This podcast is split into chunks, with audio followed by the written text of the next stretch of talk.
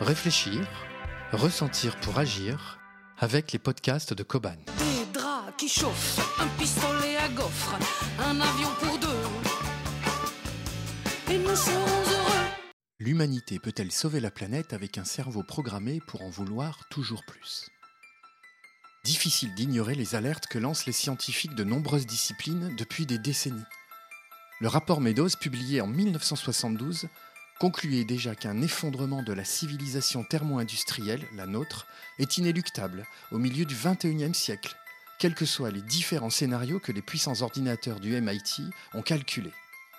Et que faisons-nous? Eh bien, nous continuons à vivre comme si nous ne savions rien. Je ne sais pas vous, mais moi oui. Pourtant, je pense que je suis doté de capacités cognitives tout à fait honorables, et je me fais fort d'être bien informé. J'ai tout de même changé quelques habitudes. Je fais mes courses dans un magasin bio zéro déchet. Je ne mange presque plus de viande. Je nettoie ma cuisine au vinaigre. J'achète de la lessive en vrac, quitte à faire mes courses avec les mains toutes poisseuses. Je me brosse les dents avec du dentifrice solide. Je tape ce texte sur un ordinateur reconditionné. Mais bon, ce n'est pas gagné. Chaque semaine, de nouveaux objets fabriqués à l'autre bout de la planète font leur apparition dans notre foyer. Je prends ma voiture plutôt que le tram. Mais quel rapport tout cela a avec mon cerveau? Eh bien, Sébastien Boller, que je remercie de tout mon cœur, apporte une réponse très claire dans un livre intitulé Le bug humain. Tout est de la faute de mon striatum, qui ne doit pas être très différent du vôtre. Si nous n'agissons pas, alors que nous savons tout du drame qui se joue sous nos yeux, c'est que nous sommes tous sous l'emprise d'une drogue puissante, la dopamine, dont le pourvoyeur, le fameux striatum, se loge au cœur de notre cerveau. C'est cela qu'il appelle le bug humain, le défaut de fabrication, l'erreur de code du stagiaire distrait. Concrètement, notre cerveau est programmé pour poursuivre quelques objectifs essentiels, basiques, liés à sa survie à brève échéance.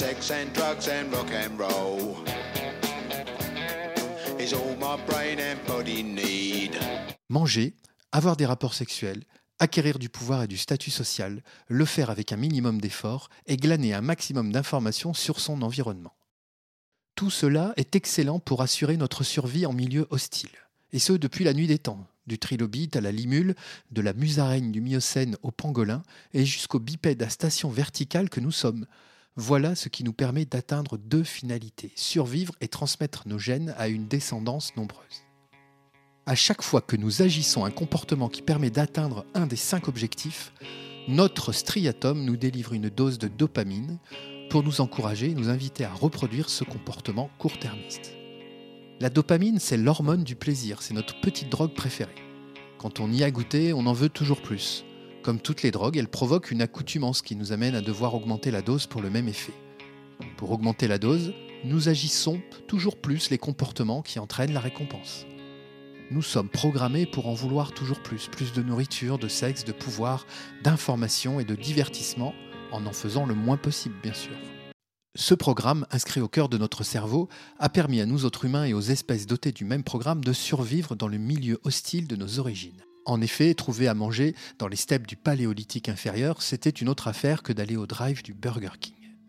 Il fallait profiter au maximum de la proie capturée après une longue traque. Quitte à friser l'indigestion, il fallait ingurgiter un maximum de cette combinaison de gras, de sucre et de sel, car la nourriture était difficile d'accès et la fréquence des repas aléatoire.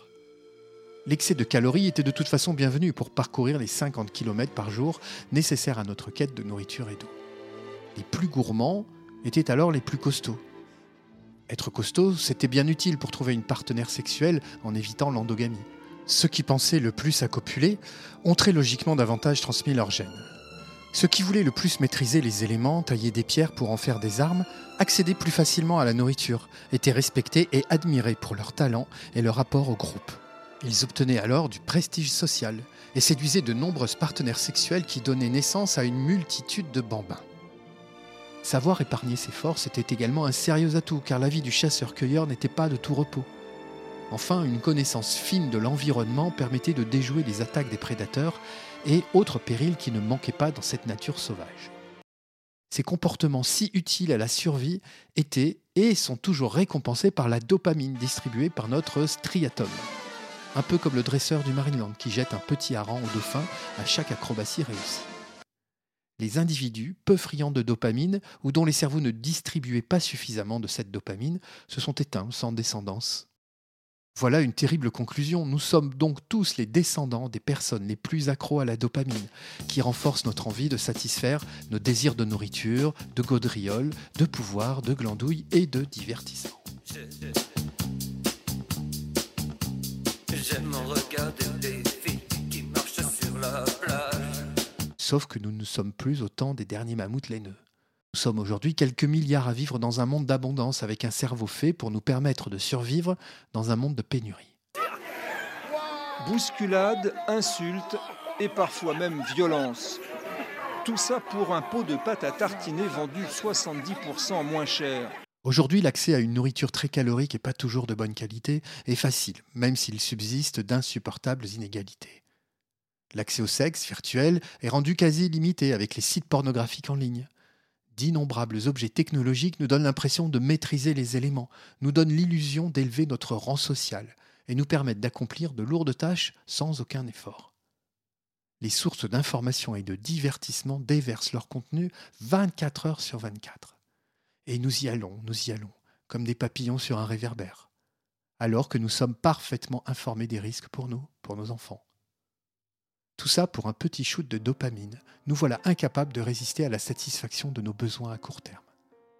Manger, avoir du sexe, acquérir du pouvoir et du statut social, le faire avec un minimum d'effort et glaner un maximum d'informations distrayantes. Tout cela n'est pas très spectaculaire à l'échelle d'un individu. Imaginons deux belles journées de vacances entre amis. Voyons comment se déroule la première. Je commence par aller au marché du coin sur ma rutilante moto, j'y achète une belle côte de bœuf, du fromage, une bonne bouteille. J'acquiers ainsi du statut social sans trop d'efforts.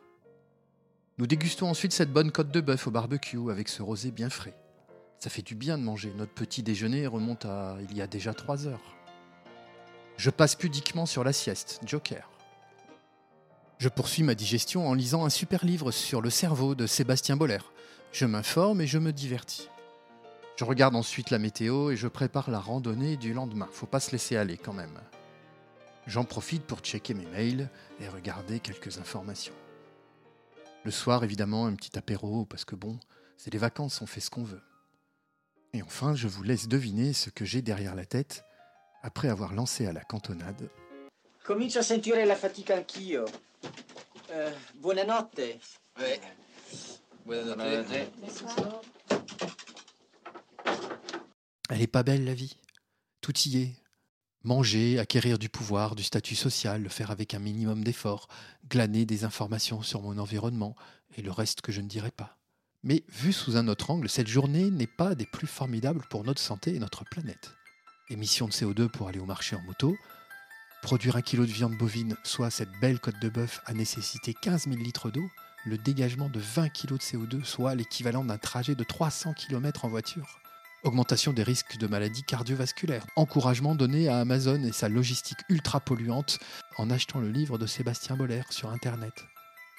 Encore du CO2, car Internet produit plus de CO2 que le transport aérien, même avant 2020. Imaginons maintenant une toute autre journée. En guise de repas, nous buvons une infusion pour éliminer nos toxines. Le saucisson et les M&M's seront enfermés dans un coffre-fort et la clé jetée au fond d'un puits. Évidemment, pas de câlin ce soir, et on ne triche pas en allant regarder en douce des vidéos pour adultes. La box sera verrouillée, le code changé, les téléphones enfermés, avec le saucisson et les M&M's. Bien sûr, nous accomplirons les tâches nécessaires à l'entretien de la maison et du jardin qui nous incombent à tour de rôle et de façon totalement aléatoire. Nous ne chercherons pas à y échapper pour raison médicale, ni par un mensonge du genre ⁇ Oh, je l'ai fait hier quand vous dormiez ⁇ Le tout avec comme seul produit du vinaigre, des brosses en chien dents, une bêche, une sarclette, un râteau à l'ancienne, quoi. Il va sans dire que nous ne pourrons pas consulter compulsivement nos réseaux sociaux favoris, car nos téléphones sont, je vous le rappelle, enfermés. Bon, sérieusement, vous choisissez quoi? À moins d'avoir une foi à toute épreuve, d'avoir un énorme truc à se faire pardonner, d'avoir traversé une épreuve majeure, choisir cette dernière journée relève de l'exploit. Pourtant, le bilan de cette journée est excellent, à tout point de vue, pour nous, la planète, les générations à venir. Notre système digestif se repose de tous ces excès, points de gras, de nitrites, de sucre. Les risques d'infarctus, de diabète s'éloignent. Le système de santé est sauvé. Les élevages industriels de porcs ultrapolluants sont en déroute. La population mondiale se stabilise et la pollution atmosphérique est maîtrisée. Notre maison et notre jardin seront entretenus sans utiliser de produits polluants qui produisent des déchets en plastique qui envahissent nos océans et étouffent les tortulutes de Guyane dont la population a baissé de 75% en 15 ans. Ce temps de calme, éloigné du tumulte de la vie trépidante de nos villes tentaculaires, nous aura permis un temps d'introspection qui renforce notre sagesse, fortifie notre système immunitaire. Fini le Prozac et autres benzodiazépines, dont nous retrouvons des résidus jusque dans les petits cours d'eau qui serpentent dans nos campagnes. Mais voilà, nous sommes très peu à adopter durablement un mode de vie qui nous prive de dopamine. Les industriels et leurs publicitaires l'ont très vite compris empiriquement, puis de façon tout à fait scientifique. Leur métier est de déclencher la sécrétion de dopamine à la vue des affiches, spots, pop-up et autres spams. Miam, ce burger bien gras, sucré, salé, celui de la photo est toujours beaucoup plus appétissant que le vrai d'ailleurs. Waouh, ce décolleté plongeant, ce torse musclé pour une pub d'aspirateur. Hé, dans ce 4x4, je vais faire baver mes collègues. Génial, je peux commander mon repas en parlant à mon enceinte connectée tout en restant dans mon canapé. Fini les corvées. Cool, le smartphone double écran, je ne perdrai rien des notifications et publications de mes innombrables amis.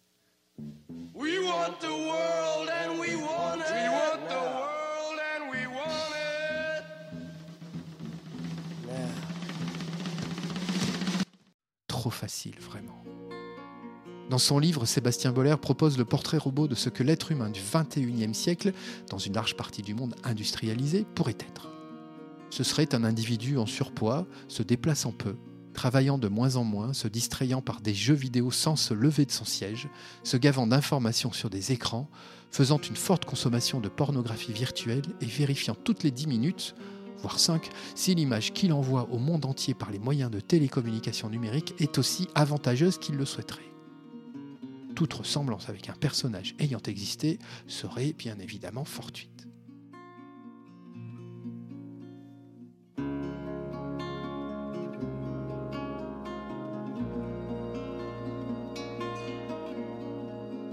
Allez, reprenons espoir. Fort heureusement, nous ne sommes pas que cela. Nous avons aussi des élans d'amour, de générosité, de créativité, de solidarité. Mais aujourd'hui, ce qui draine des milliards de dollars et alimente les banques, les centrales à charbon, les raffineries, les usines automobiles ou les fabriques de téléphones portables, le développement numérique, agroalimentaire, tout cela est façonné par ces cinq grandes pulsions surgies de 30 ou 40 cm3 de matière nerveuse à la jonction de notre tronc cérébral et de notre cortex. Sex and drugs and rock and roll. Sex and drugs and rock and roll. Nourriture, sexe, effort minimal, statut social et information, distraction. Ces cinq grands piliers de l'activité animale sont l'épaule qui aimante toutes les actions individuelles et collectives. Nous sommes face à une situation inédite. Pour la première fois, nos moyens technologiques sont en mesure de les satisfaire en grande partie. Or, nous constatons avec stupeur que cela ne change rien et que notre cerveau ne semble pas pouvoir se réfréner lui-même. En développant notre cortex cérébral, la nature nous a doté d'une arme surpuissante. Car c'est notre supercortex qui nous a permis d'inventer tous ces dispositifs qui nous permettent d'accéder largement à ce qui nous demandait d'immenses efforts il y a encore quelques décennies. Mais c'est toujours le striatum qui tient cette arme. Et ses buts sont toujours les mêmes, tragiquement simples et limités, les buts d'un enfant. Mais c'est maintenant un enfant surarmé. L'homme moderne n'est pas entièrement condamné à fonctionner de cette façon. Au cours des dernières dizaines de milliers d'années de son histoire, il a développé une capacité de prévision qui permet, par exemple, à un étudiant de consacrer de longues années à travailler dans sa chambre, sans en retirer de profit matériel, espérant décrocher un diplôme qui lui assurera une existence confortable plusieurs années après. Mais ces capacités de prévision sont assurées par d'autres aires cérébrales, notamment les aires du cortex frontal qui donnent accès à des représentations fictives de l'avenir. Il s'agit d'activités nerveuses très élaborées qui se jouent totalement en dehors du striatum que nous avons hérité des musaraignes et des capucins. La question essentielle qui va se poser est donc de savoir qui du striatum ou du cortex a réellement la main sur nos choix et nos décisions. Malheureusement, il semblerait que notre cortex ne fait que proposer une analyse, puis le striatum décide. Chez un enfant de 6 ans, la connexion entre le striatum et le cortex frontal, appelé faisceau frontostriatal, est encore immature. elle ne se renforcera que si ses parents éducateurs l'encouragent et l'aident à ne pas céder à ses penchants immédiats. Prenons l'exemple d'un enfant parti faire une cueillette de framboises avec ses parents. Si ceux-ci l'incitent à ne pas manger tout de suite toutes les baies qu'il vient de récolter, mais à en garder un peu pour les partager avec ses amis ou en manger le soir à la maison, la connexion se renforcera. De jour en jour, des situations de ce type permettront à l'enfant d'activer dans son esprit des buts plus lointains, qui augmenteront la palette de ses choix et sa liberté d'action. Si nous voulons former une collectivité humaine apte à saisir les enjeux de l'avenir, ce sont ces connexions qu'il faut développer par l'exigence, la persévérance et la conscience. Développer notre conscience de ce qui nous entoure n'est pas un but abstrait et irréalisable. Il existe des techniques éprouvées pour cela, qui sont globalement regroupées dans le courant des techniques de méditation de pleine conscience. La bifurcation qui s'offre à nous aura de grandes chances d'être la suivante. Dans un monde sans travail, serons-nous occupés à gaver notre striatum de nourriture bon marché, de sexe en ligne, d'informations continues et d'estime de soi virtuelle, ou consacrerons-nous de plus en plus de temps à développer notre degré de conscience de nous-mêmes et des autres et à enrichir notre existence par l'échange de connaissances de plus en plus vastes? Quelle chance a la connaissance de s'imposer comme une valeur centrale de nos sociétés il faut être réaliste, la connaissance ne constitue pas un stimulus aussi captivant ni aussi addictif que la nourriture, le sexe ou le prestige social. Pour en faire un renforceur capable de lutter à armes égales contre ses forces, il faut lui adjoindre un allié. Cet allié est la norme sociale. C'est à la société entière de mettre à l'honneur la connaissance et ses figures de proue, de manière à la rendre attractive et valorisante pour nos cerveaux. Responsables politiques, médias, éditeurs, acteurs économiques, tous peuvent apporter leur contribution. Le jour où les contenus qui auront le plus d'audience à la télé, sur Internet, les réseaux sociaux, ne seront pas uniquement destinés à satisfaire notre programme de base, mais seront tournés vers la connaissance et la conscience, nous serons en présence d'un indicateur sérieux d'une possible bascule vers la croissance mentale. Alors continuons de réfléchir, de ressentir pour agir. J'ai choisi pour seule cible les passions indicibles, qu'importe que j'y perds.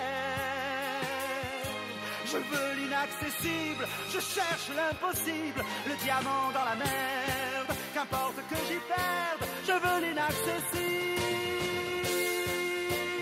Moi, je marche dans les villes, les banlieues, les bidonvilles, sur le pavé des ports et sur l'asphalte ville. Visitons le décor des amours difficiles. Merci d'avoir écouté cet épisode. N'hésitez pas à mettre 5 étoiles sur Apple Podcast si vous souhaitez en favoriser la diffusion. À très bientôt.